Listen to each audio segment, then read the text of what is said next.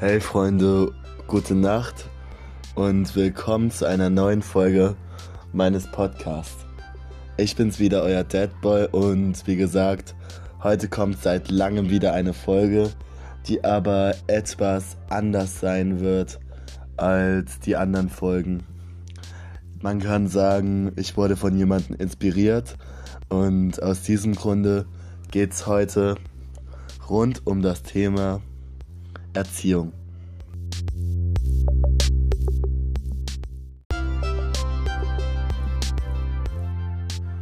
Also, als erstes klären wir die Frage, was ist Erziehung?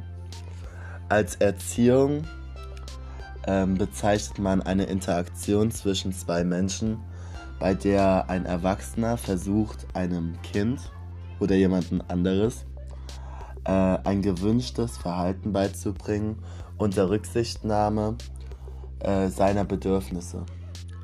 Das heißt zum Beispiel, dass man ein Kind lernt, wie man respektvoll zu anderen ist oder wie man ähm, freundlich und höflich miteinander umgeht, damit das Kind dieses, äh, dies auch anwenden kann.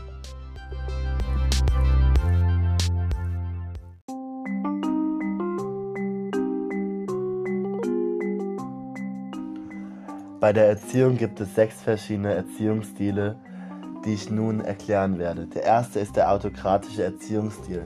Hier werden Kinder als Objekt gesehen, deren Meinung nicht zählt. Der zweite Erziehungsstil, das ist der autoritäre Erziehungsstil.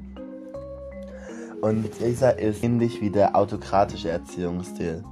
Die Eltern kontrollieren ihr Kind stark und achten sehr wenig über ihre Meinung. Die Meinung wird zwar wahrgenommen, letztendlich bestimmen aber die Eltern.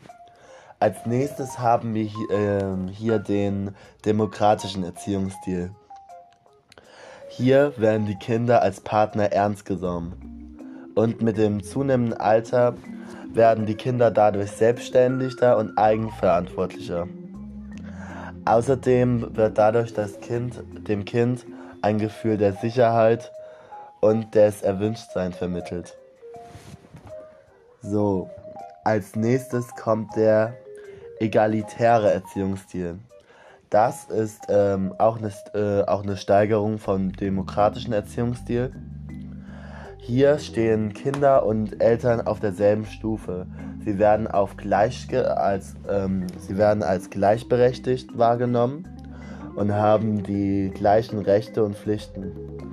Und bei Entscheidungen zählen sowohl die Meinungen der Kinder als auch die der Eltern. Als nächstes haben wir den Persi, perm, permissiven Erziehungsstil. Dabei halten sich äh, die Eltern zurück, sind nachgiebig und lassen die Kinder machen, was sie wollen. Und wenn es ähm, um Entscheidungen geht, müssen die Kinder oft selbstständig ähm, entscheiden, ohne dass sich die Eltern einmischen. Ähm, jetzt haben wir den laissez-faire fair Erziehungsstil. Und hier gibt es überhaupt keine Ren Regeln. Äh, jeder ist sich selbst überlassen. Und die Kinder sind oft ähm, aktiver als die Eltern und die Eltern machen nichts, sie mischen sich nicht ein. Und es gibt keine Pflichten und Regeln, die von den Eltern festgelegt werden. Und beim allerletzten Erziehungstest sind sieben. Ich habe mich erzählt, der Niger Nigerianer Erziehungsstil. Hier sind die äh, Kinder den Eltern völlig egal und sie lassen sie quasi links liegen und die Kinder dürfen machen, was sie wollen und werden aber auch oft vernachlässigt.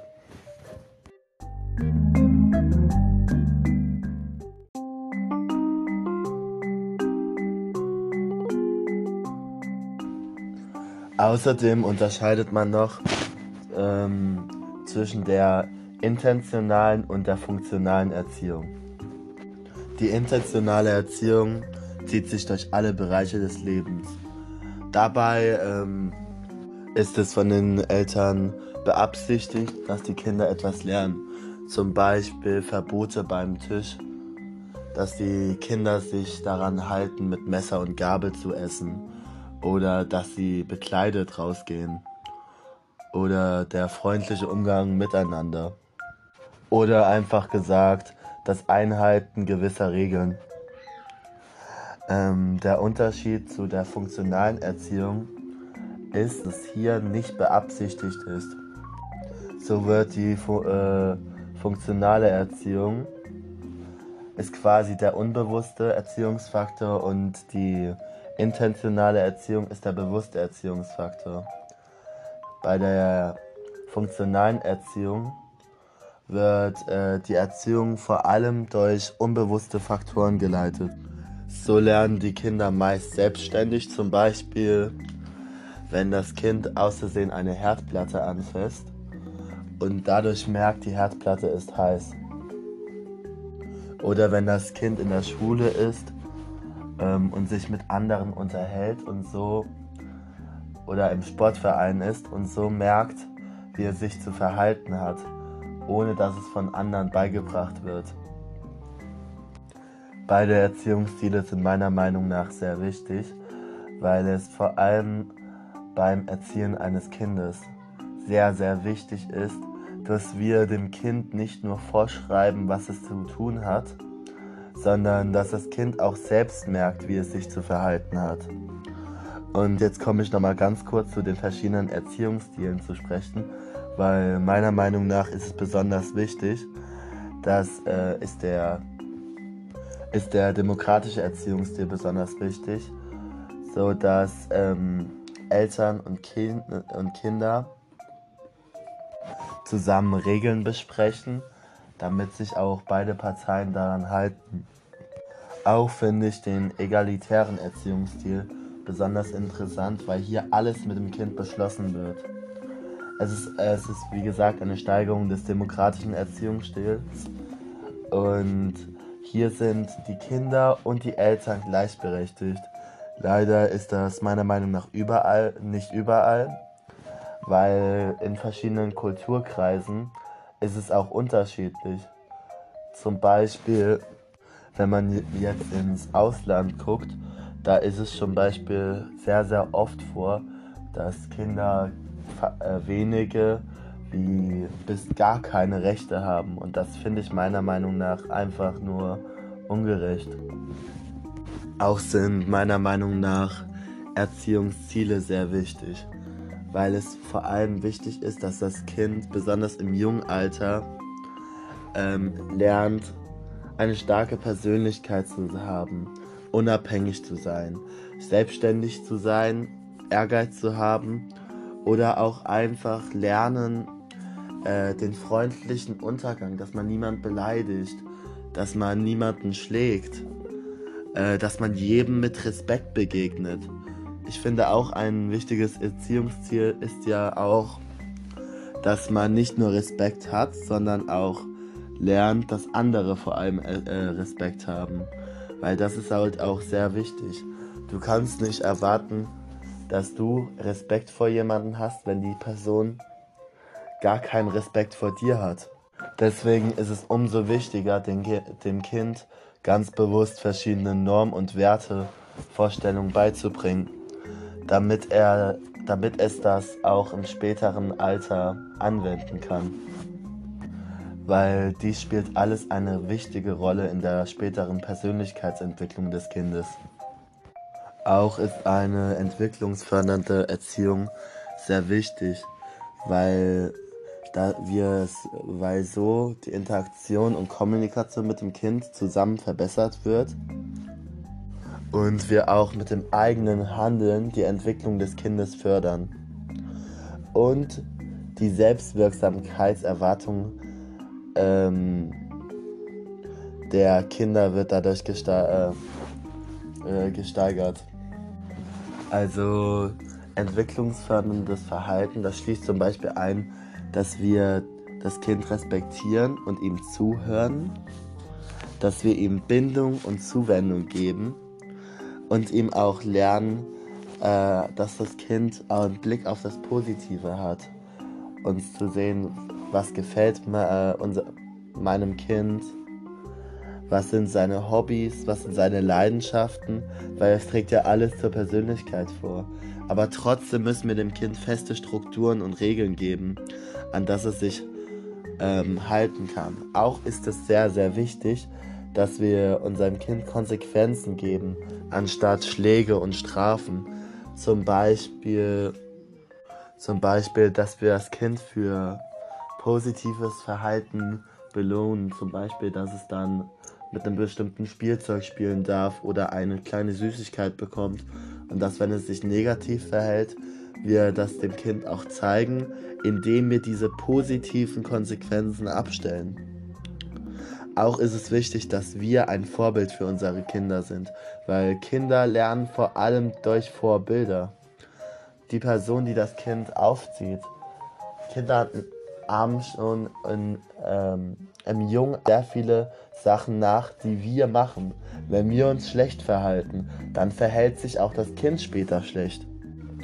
Wir sollten unsere Kinder fördern und fordern, anstatt zu verwöhnen. Weil man muss halt auch lernen, dass nichts im Leben geschenkt ist. Also dass man sich alles durch harte Arbeit erarbeiten muss. Also meiner Meinung nach.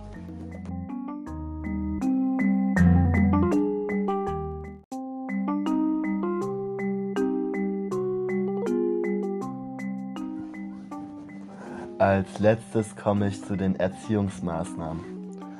Wir müssen dem, unseren Kindern verschiedene Maßnahmen geben, damit das Kind ähm, nicht nur den sozialen Unter äh, nicht nur den sozialen Umgang miteinander lernt, sondern auch lernt, sich an gewisse Regeln und Pflichten zu halten. So sind unterstützende Maßnahmen zum Beispiel Lob, dass wir unser Kind loben, ermutigen und es für positives Belohn Verhalten belohnen, aber auch zum Beispiel Spiele, um das, um das Gedächtnis zu verbessern oder um die kognitive oder, so, oder Übungen, um damit auch die Bewegung des Kindes äh, gefördert wird. Zum Beispiel mit dem Kind rausgehen, mit dem Kind spielen, mit dem Kind zusammen Sport machen. Auch gibt es Gegenwirkungen und Maßnahmen. Das sind alle Handlungen, durch die ein unangenehmes Ver äh, Verhalten ähm, äh, ausgelöst wird. So sollten wir unseren Kindern nie drohen. Ähm, Strafen sind eher negativ, weil dadurch lernt das Kind sich später zu widersetzen. Auch sind Ermahnungen oder Tadeln nicht unbedingt die beste Variante meiner Meinung nach.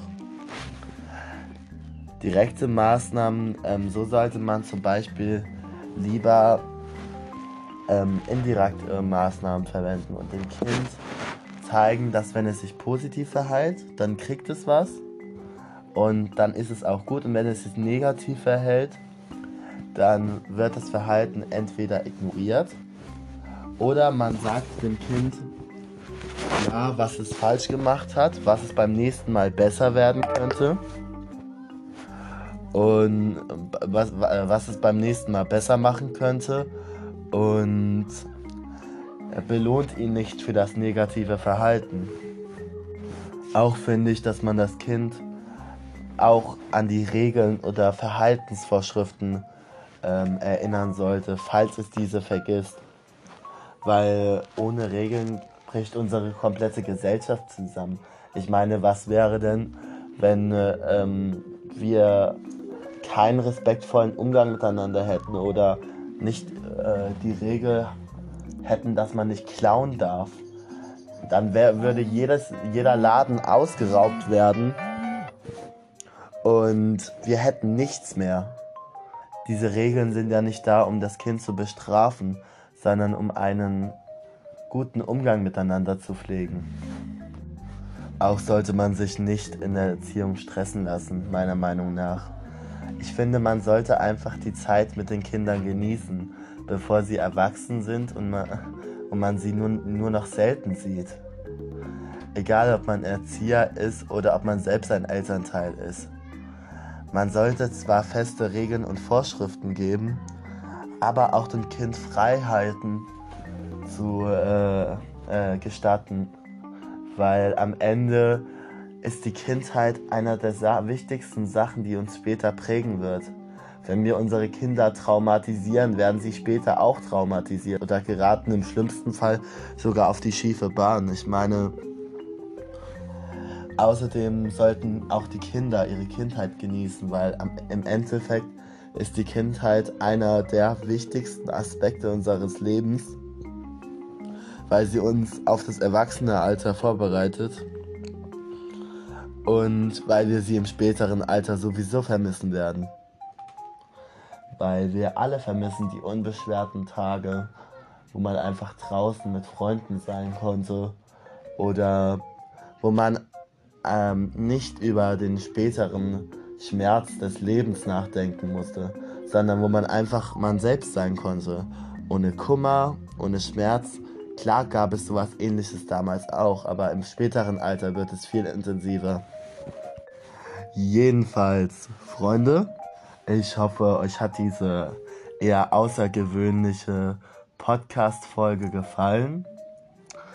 Und wie gesagt, es war mal etwas komplett anderes. Ich fand es auch mal echt toll, etwas eher Kreativeres in dem Bereich zu machen und auch mal über einen Bereich zu reden, in dem ich mich ein bisschen mehr auskenne.